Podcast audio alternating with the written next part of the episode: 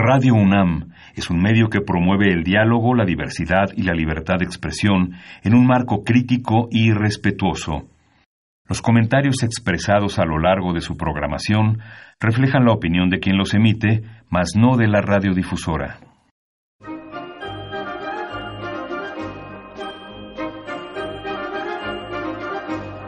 La Feria Internacional del Libro del Palacio de Minería y la Facultad de Ingeniería de la UNAM presentan La Feria de los Libros. Un acercamiento a la lectura.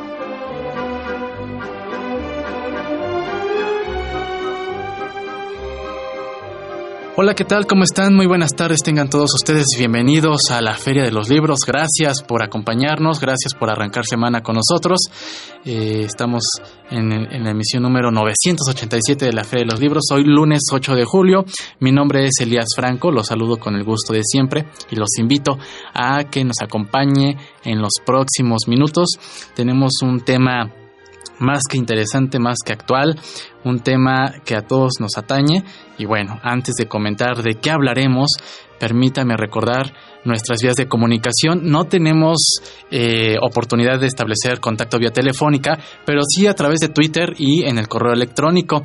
Nos puede eh, seguir a través de nuestra cuenta de Twitter en arroba ferialibros y si usted nos desea ah, eh, enviar un comentario, su opinión, sus sugerencias más extensas, lo puede hacer al correo electrónico la feria de los libros arroba gmail.com. También recordar que puede seguir esta transmisión a través de internet en www.radio.unam.mx y los invitamos a descargar nuestros podcasts de la Feria de los Libros. Eh, Radio UNAM tiene ahí una página en, el que, en la que usted puede eh, entrar y descargar las emisiones que usted desee. Esto es en www.radiopodcast.unam.mx. Y pues esta tarde vamos a charlar eh, sobre un libro, un libro que se titula América Latina en la mirada, las transformaciones rurales en la transición capitalista. Este es un libro coordinado por la doctora Blanca Rubio, eh, publicado por el Instituto de Investigaciones Sociales de la UNAM, eh, así que lo invitamos a que se quede con nosotros para pues platicar con, con, la doctora Blanca Rubio sobre este libro, sobre quienes participaron y sobre todo pues qué, qué, qué está sucediendo actualmente en México y en América Latina en, en el rubro de pues en el rubro rural. Y eh, también vamos a tener nuestra cápsula de novedad editorial para esta semana y al finalizar la Feria de los Libros los vamos a dejar con nuestra cartelera de actividades en torno al libro y la lectura. Así que prepare pluma, prepare papel o su agenda para tomar nota de estas recomendaciones. Y bueno, pues como cada lunes tenemos ejemplares de obsequio para las primeras dos personas que envíen un Twitter en arroba ferialibros y nos comenten qué reflexión tiene sobre la, la, situación que estamos viviendo en México y por supuesto en América Latina sobre el, el ámbito de lo rural. ¿A qué se está enfrentando eh, este rubro? Eh, ¿Qué papel también desempeña el gobierno y nosotros como eh, ciudadanos? Así que nos gustaría saber su punto de vista respecto a este tema, que vaya que es complejo. Para las dos primeras personas que nos envíen su Twitter a arroba ferialibros, puede llevarse un ejemplar precisamente de este título, América Latina en la mirada, las transformaciones rurales en la transición capitalista, cortesía del Instituto de Investigaciones Sociales de la UNAM, y un ejemplar de antología de textos de aquí, de allá y acullá, este es un libro de Fernando del Paso, cortesía de la Cámara Nacional de la Industria Editorial Mexicana. Y para las personas que nos hagan llegar su correo electrónico eh, a la feria de los libros gmail.com, pueden llevarse un ejemplar de Poetas Novohispanos, primer siglo 1521-1621, cortesía de la Universidad Nacional Autónoma de México, y el libro Antología de Letras y Dramaturgia Jóvenes Creadores 1998-1999, cortesía del FONCA y de Conaculta. Este es un gran libro para conocer pues el trabajo y la creación literaria de jóvenes creadores en el rubro de eh, las letras y de la dramaturgia. Así que pues ahí están los obsequios para esta tarde de lunes 8 de julio. Hacemos una pausa y regresamos con nuestra invitada que ya se encuentra aquí en cabina.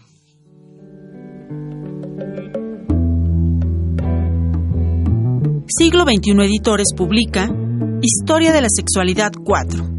Las Confesiones de la Carne de Michel Foucault. Después de 35 años de espera, llega el último volumen que articula y concluye el proyecto del filósofo francés, realizar una arqueología del deseo y el placer.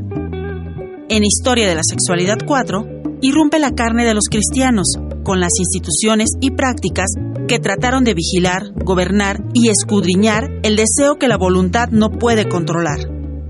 Al tematizar los modos en que vivimos la sexualidad y la institucionalización que surgió de ella a partir de los primeros siglos del cristianismo, Michel Foucault cuestiona el destino del ser humano a escrutarse y narrar sus deseos en palabras, convirtiéndose en sujetos de deseo y animales de confesión. Las confesiones de la carne, la pieza que faltaba, es uno de los grandes capítulos de la historia ético-política de nosotros mismos y de nuestra actualidad.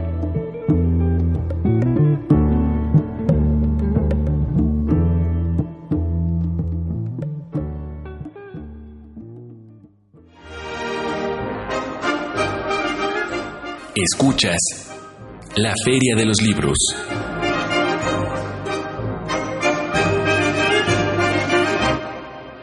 Estamos de regreso en la Feria de los Libros y le damos la bienvenida a la doctora Blanca Rubio. Ella es doctora en Economía por la UNAM, es investigadora de tiempo completo en el Instituto de Investigaciones Sociales de la UNAM y es especialista en cuestiones rurales en el ámbito mundial y particularmente en América Latina y México, donde pues ha estudiado formas de dominio y explotación de los campesinos. Doctora, muy buenas tardes, bienvenida a la Feria de los Libros. Buenas tardes, muchas gracias por la invitación. Al contrario, gracias por eh, visitarnos, por eh, presentarnos este trabajo eh, en conjunto con otros colegas, ¿verdad? Sí, sí, efectivamente. ¿Cuáles son los ejes que conforman el el libro, quiénes participan eh, en esta, en esta publicación. Bueno, los ejes son fundamentalmente el estudio de esta etapa de transición que estamos viviendo. Como decía, una situación muy compleja a nivel mundial, porque del 2003 para acá iniciamos una etapa de transición capitalista en el sentido de que eh, están en declive el neoliberalismo y también la gran potencia mundial de Estados Unidos. Entonces, es una etapa en donde se transita de un régimen eh, de acumulación neoliberal hacia otro que todavía no sabemos cuál es y de la potencia mundial de Estados Unidos seguramente hacia otra potencia hegemónica mundial que se presupone que puede ser China. Entonces, lo que quisimos en este libro es, eh, en esta transición, en estas grandes transformaciones de gran calado, cuáles son los cambios que ocurren en América Latina. Eh, tenemos por un lado, digamos que entonces el libro analiza el periodo de 2003 a 2017 que es una etapa en donde, en primer lugar, eh, se da un cambio en América Latina porque vienen estos gobiernos progresistas y neoliberales, una crisis capitalista y crisis alimentaria, y entonces los ejes son cuáles son las transformaciones en cada país en el contexto de estos cambios mundiales. Totalmente. Y ante esta transición que comenta usted, ¿cuáles son las repercusiones que se están viviendo y cuál es la situación actual? Bueno, las repercusiones que traen son eh, pues una etapa de caos, un gran caos, unas transformaciones de gran calado, eh, se generan, eh, digamos, tanto situaciones eh, positivas como ha sido el ascenso de gobiernos progresistas en América Latina, que trajo consigo una disminución de la pobreza, de la pobreza rural, de la desigualdad, y trajo consigo también eh, una posición autónoma en relación al dominio de Estados Unidos. Claro. Pero ah, entonces esto fue una situación positiva en América Latina del 2003, digamos, al 2014. Es un periodo de aumento de precios de las materias primas a nivel mundial. Como nosotros somos exportadores de materias primas, eso nos colocó bien. Y estos países pudieron tener esta, este ascenso y se formó un polo contrahegemónico en América Latina. Pero a partir del 2014, cuando caen los precios, el dólar se sobrevalúa, entonces estas economías empiezan a tener una situación de declive en este polo contrahegemónico, pero además hay una situación muy importante. Estamos en una etapa en donde eh, para salir de la crisis precisamente eh, los capitales requieren elevar la cuota de explotación y eso genera que se requieran regímenes autoritarios. Entonces, por eso es que ha venido un cambio en las políticas y en los gobiernos en América Latina. O sea, vemos que de esos gobiernos progresistas ahora ya nada más quedan tres queda Bolivia, queda eh, Uruguay y queda Venezuela en una situación de mucha inestabilidad. Sí, totalmente. Y en cambio están surgiendo ahora gobiernos muy de derecha, como es el de Bolsonaro en Brasil, como es eh, Macri en Argentina, entonces que son gobiernos que echan para atrás todo lo que se había avanzado. Y entonces en este libro que tiene contribuciones de Brasil, de Argentina, de Ecuador, de Bolivia, de Guatemala, de Guatemala, eh, eh, entonces eh, cada autor va analizando las transformaciones que ocurren en su país en esta etapa de transición, tomando en cuenta todos estos cambios. Claro. Esto, estos especialistas pertenecen a universidades de estos países que ya menciona eh, son los cómo se logra esta convocatoria para poder juntar este todo este cúmulo de, análisis y, de reflexión bueno eh, lo que pasa es que yo he estado en la hay una asociación la asociación latinoamericana de sociología rural en donde pues yo los fui conociendo. De hecho ellos son muy reconocidos en sus países. Está eh, José Bengoa de Chile, está Bernardo Manzano de Brasil, está Francisco Hidalgo de Ecuador, eh, Oscar Basoberri de Bolivia, eh, Alberto Fradejas de Guatemala y están de Argentina eh, Gabriela Martínez Dunac y, Eduardo Ascuy. Cada uno de ellos es de los especialistas más reconocidos en su país.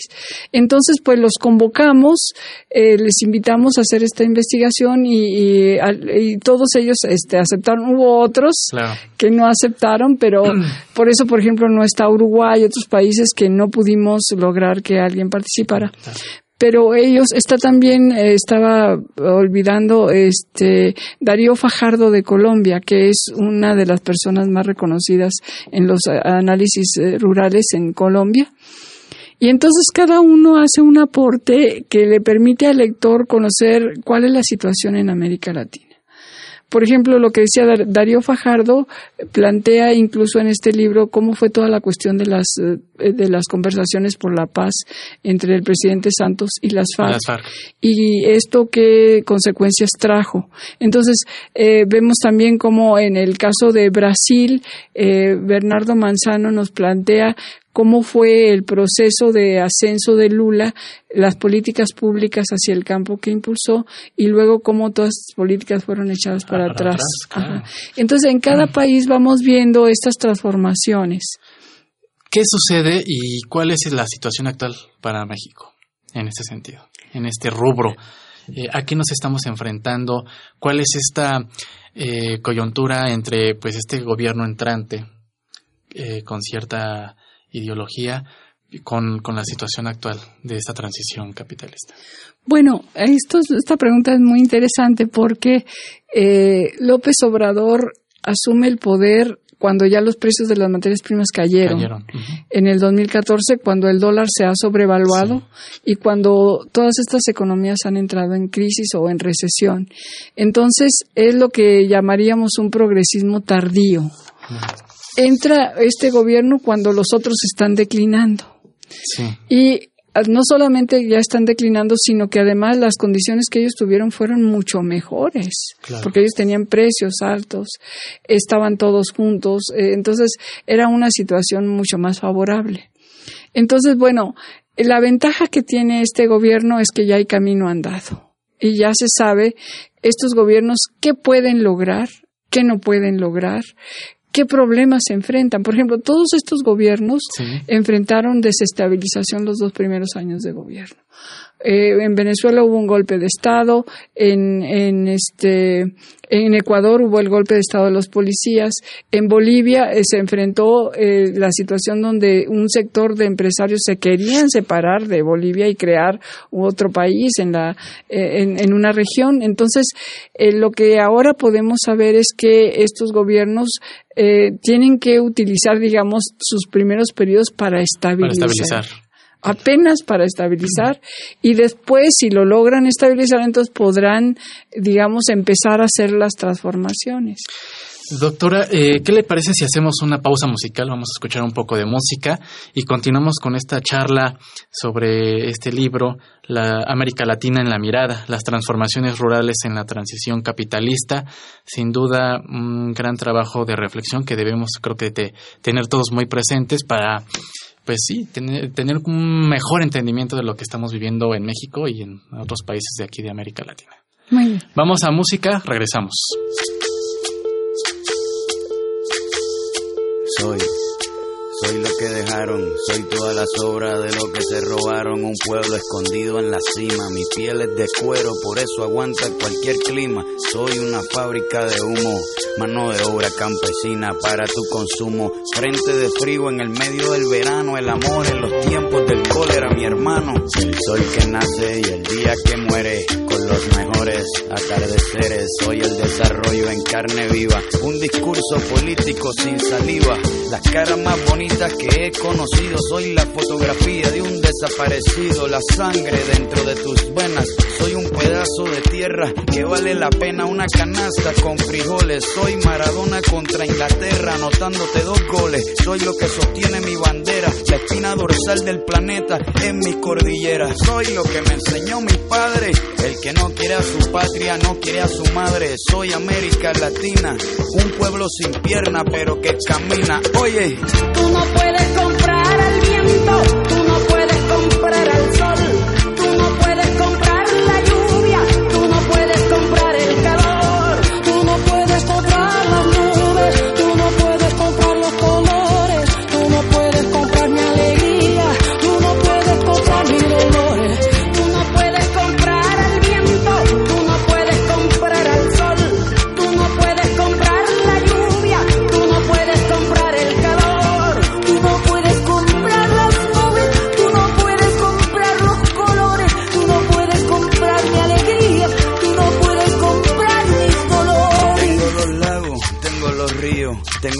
pa' cuando me sonrío, la nieve que maquilla mis montañas. Tengo el sol que me seca y la lluvia que me baña, un desierto embriagado con peyote, un trago de pulque para cantar con los... Estamos de regreso aquí en la Feria de los Libros, escuchamos eh, Latinoamérica a cargo de Calle 13, pues muy ad hoc al tema que estamos abordando esta tarde de lunes 8 de julio aquí en la Feria de los Libros con la doctora Blanca Rubio, quien nos platicaba antes de ir a pausa musical pues sobre lo que tiene que hacer estos gobiernos ante esta ante esta transición.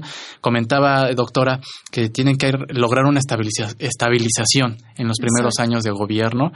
Y eh, después de que se estabilice qué sigue qué sigue y cuáles son eh, los o cuál es el papel de pues de todos los actores ante estas transiciones político económicas bueno, una vez que estos gobiernos lograron estabilizarse en el cono sur, entonces eh, siguieron con sus políticas de transformación. Las políticas son básicamente políticas de reducción de la pobreza, de la desigualdad, de ampliación de la base, digamos, de los beneficiarios de las políticas asistencialistas, eh, una renacionalización de los recursos naturales que impulsaron estos gobiernos y eh, una situación, por ejemplo, apoyos a la salud, a la educación, que es lo que han avanzado más. Casi en ningún caso se logran transformaciones productivas importantes porque lo que se debe tomar en cuenta es que se cambia el gobierno, pero el poder sigue siendo el mismo. Eh, las clases sociales, el poder de facto sigue en los sectores eh, eh, de clases altas, de las élites, y ese, ese poder está ahí. Entonces, por eso los gobiernos no pueden hacer transformaciones muy profundas, pero sí logran procesos de, de mejoramiento de la calidad de vida de la mayor parte de la población, que eso es muy valioso. Valiosísimo. Es muy valioso. Entonces, eh, digamos, ¿qué podríamos esperar? Por eso, eh, en, estos análisis es importante conocer estas trayectorias, porque López Obrador no está partiendo de cero. Claro. Y esta experiencia que ya ha ocurrido allí permite que uno pueda, mm, que no se tengan expectativas de que el gobierno va a transformarlo todo. o hay otros sectores que plantean que no hicieron nada. Entonces, ese blanco y negro no ayuda, sino que es importante saber que tienen una correlación de fuerzas que no es muy favorable y que por tanto van a poder avanzar en un proyecto de reforma en favor de las clases desfavorecidas pero eh, y renacionalización de los de lo decía yo de los recursos naturales soberanía soberanía alimentaria soberanía política y que lo que es muy importante en esta experiencia para nuestro país es cómo lograr que si esos cambios se, se obtienen que luego no se pierdan que se queden consolidados porque lo que estamos viendo en América Latina es que eh, duran mientras están esos gobiernos. claro, mientras permanecen. Permanecen esos gobiernos, pero una vez que vienen otros gobiernos, entonces todo eso se echa por la borda. Por ejemplo, eh, lo que se plantea en el libro, en Brasil, mientras Lula eh, y Dilma Rousseff habían creado los ministerios de agricultura familiar, cuando llega Temer y Bolsonaro todo eso se echa para atrás. Entonces es muy importante que las transformaciones que se logren en nuestro país sí sean, sí se trate de hacer transformaciones más profundas, más estructurales, para que y sobre todo de las leyes, porque aunque vengan otros gobiernos, esas leyes ya se quedaron ahí. Sí. Sí. Entonces eso es muy importante.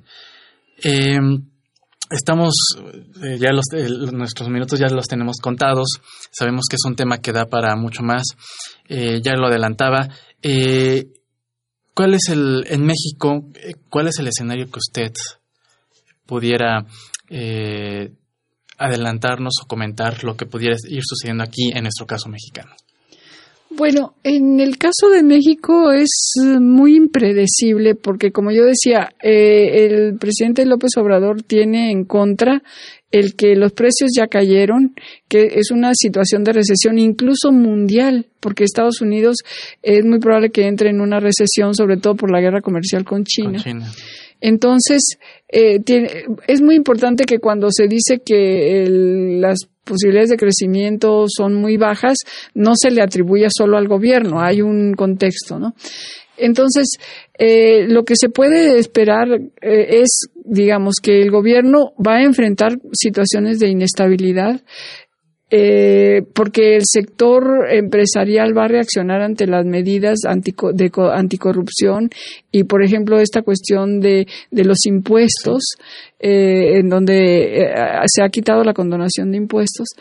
Entonces va a reaccionar, pero una vez que el gobierno logre estabilizar como estas contradicciones, las que se están teniendo con Estados Unidos por el problema migratorio, eh, una vez que se logre estabilizar eso, es muy importante que el gobierno cree una base social de apoyo porque este gobierno no surgió de un gran movimiento. Por ejemplo, en Brasil el, movimiento de los sin tierra apoyó a Lula, y a Dilma Rousseff otros movimientos, en el caso de Bolivia, el movimiento de los cocaleros estuvo atrás del ascenso de, de, Evo Morales, pero en nuestro país no hay un gran movimiento atrás. Es importante también que esos... Importante esto que menciona, destacar. Estos dos movimientos, tanto en Brasil como en, Bolivia, eran campesinos e indígenas. Genuinamente. Entonces, eh, por eso es importante este análisis de lo rural, porque las transformaciones rurales y los movimientos rurales son muy importantes en América Latina. Entonces, en México eh, es muy importante que el gobierno tenga claro que tiene que tener atrás un gran respaldo social para que tanto los cambios que se generen eh, se, se profundicen y para que no se puedan, digamos, echar por la borda una vez que cambie el gobierno. Totalmente. Doctora, pues el tiempo se, nos está terminando, lamentablemente, pero eh, antes de despedirnos, eh, este libro que usted coordina junto con estos colegas que ya mencionó de Latinoamérica, ¿este libro está disponible en, librerías para todos? Sí, sí, claro, está disponible en, en, en, las librerías de la UNAM, en la librería del Instituto de Investigaciones Sociales. Muy bien. Pues, eh, doctora Blanca Rubio, agradecemos su presencia aquí en la Feria de los Libros. Una felicitación por este gran, gran libro y, por supuesto, los aportes que logra recopilar en torno pues, a este tema que creo que todos debemos voltear a ver. Pues muchas gracias y ojalá que a sus eh, este escucha le interese este trabajo. Seguro, seguro estoy de ello y por supuesto creo que tenemos debemos tomar papel eh, pues eh, frente a esta transición que estamos viviendo, frente a esta complejidad, porque es una complejidad bárbara y pues ya adelantó un poco lo que se tiene que hacer y a lo que nos vamos a enfrentar aquí en México en este con este nuevo gobierno, ¿no? Muchísimas gracias, Blanca Rubio, muchas gracias. Al contrario, gracias. Nosotros nos despedimos, muchas gracias por habernos acompañado, esperemos que hayan disfrutado de esta charla, en verdad una gran charla con la doctora Blanca Rubio sobre este trabajo de investigación, de colaboración con colegas de América Latina. Eh, así que pues si usted tuvo oportunidad de enviarnos su mensaje, seguro se habrá podido llevar un ejemplar de este título. Agradecemos a Marco Lubián en la producción, muchas gracias. Eh, en la coordinación de invitados a Esmeralda Murillo, muchísimas gracias. A Silvia Cruz, en la, ella es la voz de la cartelera. Y eh, bueno, pues yo soy Elías Franco, me despido, muchas gracias. Los vamos a dejar con la cartelera, así que prepare pluma y agenda. Nos escuchamos el próximo lunes en punto de las 2 de la tarde. Continúe con la programación del 860 de Radio UNAM. La Casa del Poeta Ramón López Velarde te ofrece diversas actividades para este verano. Para más información, te invitamos a consultar su página casapoetalopezvelarde.blogspot.com. El Instituto Nacional de Bellas Artes te invita a consultar su programa cultural para este verano. Para más información, ingresa a www.imba.gov.mx. En la Biblioteca Vasconcelos podrás encontrar una programación amplia en torno al libro y el fomento a la lectura.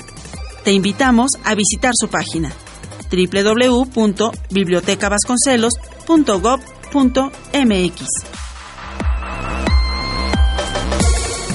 en estas vacaciones, la Universidad Nacional Autónoma de México tiene actividades que te pueden interesar. Para más información visita www.cultura.unam.mx.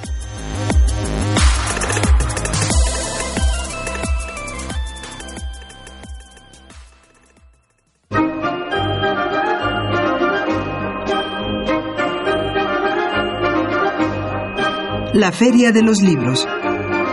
Un programa de la Feria Internacional del Libro del Palacio de Minería que organiza la Facultad de Ingeniería en coproducción con Radio UNAM. Idea original Fernando Macotela.